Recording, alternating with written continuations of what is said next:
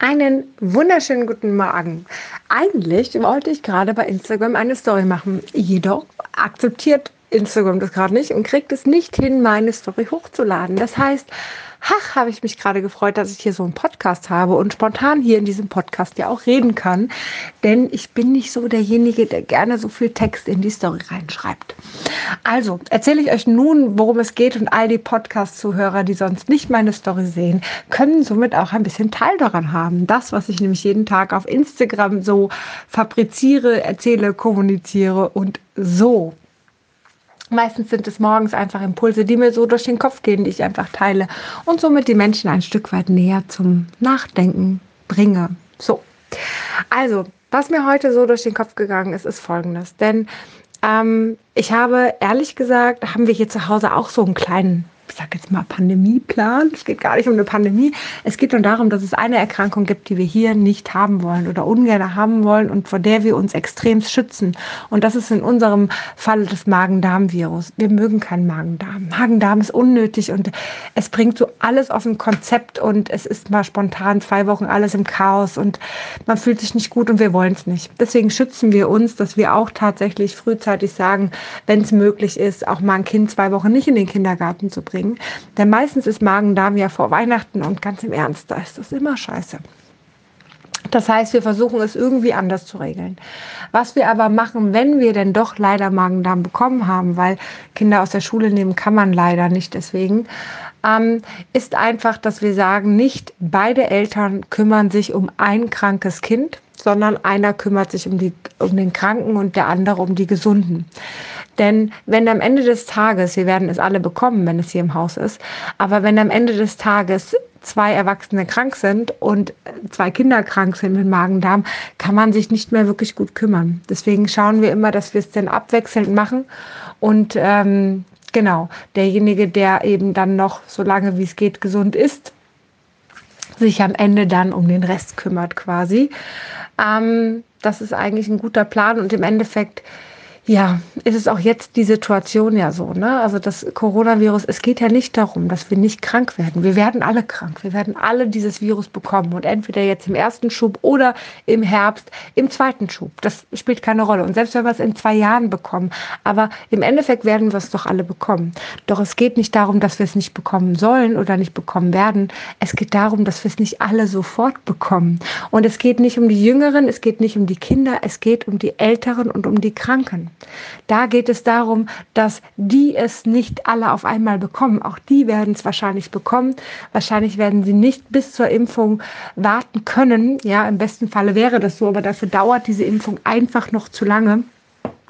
Es ist einfach so, dass im Endeffekt die es auch bekommen werden. Doch wenn eben alle Kranken und alle Alten auf einmal dieses Virus bekommen, gibt es keine Plätze in einem Krankenhaus, in der Intensivmedizin. Es gibt keine intensive Betreuung für alle alten und kranken Menschen.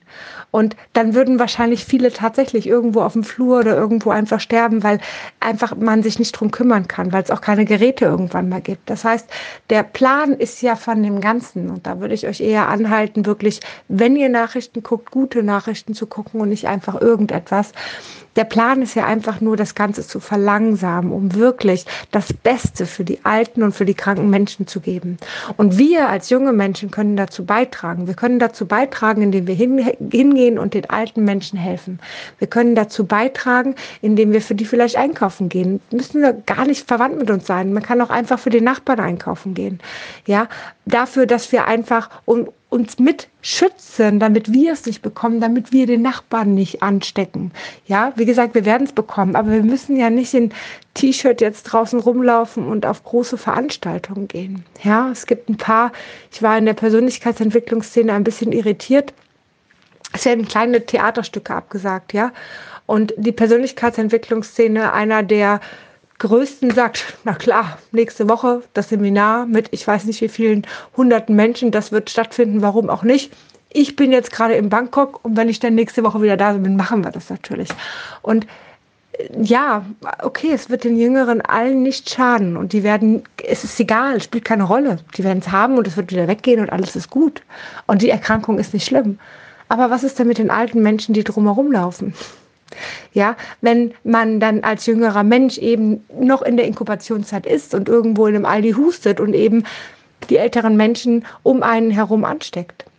Das ist wirklich dramatisch, weil es geht nicht um uns. Es geht nicht um uns Jüngere. Es geht um die Älteren. Und die können wir schützen. Da können wir Vorsicht bewahren. Da können wir einfach ein bisschen Sicherheit denen geben. Weil, ähm, ja, das halt schon ein größeres Problem ist. Die können sich nicht schützen. Die können sich natürlich jetzt auch gesund ernähren und können gucken. Und ich persönlich bin ja jemand, ich rate ja immer zum Wasserfasten, weil einfach beim Wasserfasten viele Erkrankungen weggehen. Gerade chronische Erkrankungen gehen weg. Asthma kann auch weggehen. Ähm, Herzerkrankungen können tatsächlich verschwinden durchs Wasserfasten. Ähm, ich glaube aber gerade, das will keiner hören. Ich persönlich würde es wahrscheinlich so machen, wäre ich alt oder krank.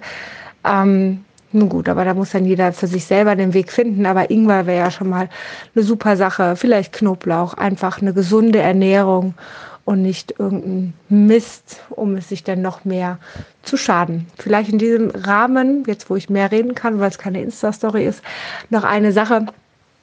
Es wurde ein Versuch, ein Versuch gemacht mit Mäusen. Ich weiß, Mäuse, vegan, nicht so dramatisch, nicht so schlimm, nicht so, nicht so gut. Ähm, und zwar zwei Gruppen wurden genommen. Beide Mäusegruppen hatten Krebs. Die eine hat gefastet, nicht zu essen bekommen, die andere hat nicht gefastet und hat ähm, normal gegessen. Beide haben eine erhöhte Menge, also beide Gruppen haben eine erhöhte Menge an Chemotherapie bekommen bezüglich des Krebs.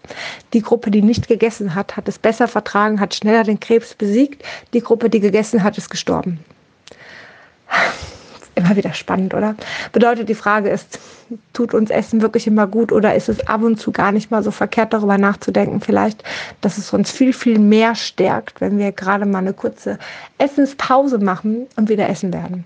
So. Das war jetzt ein kleiner Ausschwenker. Aber sieben Minuten. Ich glaube, ich habe genug gequatscht. Ich wünsche euch einen wundervollen Tag und hoffe, ich habe euch ein bisschen inspirieren können. Vor allen Dingen auch gerade für die Menschlichkeit, auch gerade dafür, dass es nicht um uns geht. Es geht um die alten Menschen und dafür, dass wir jetzt Menschlichkeit beweisen können und zeigen können, indem wir einfach Rücksicht nehmen und aufgrund dessen auf uns achten. In diesem Sinne, einen schönen Tag.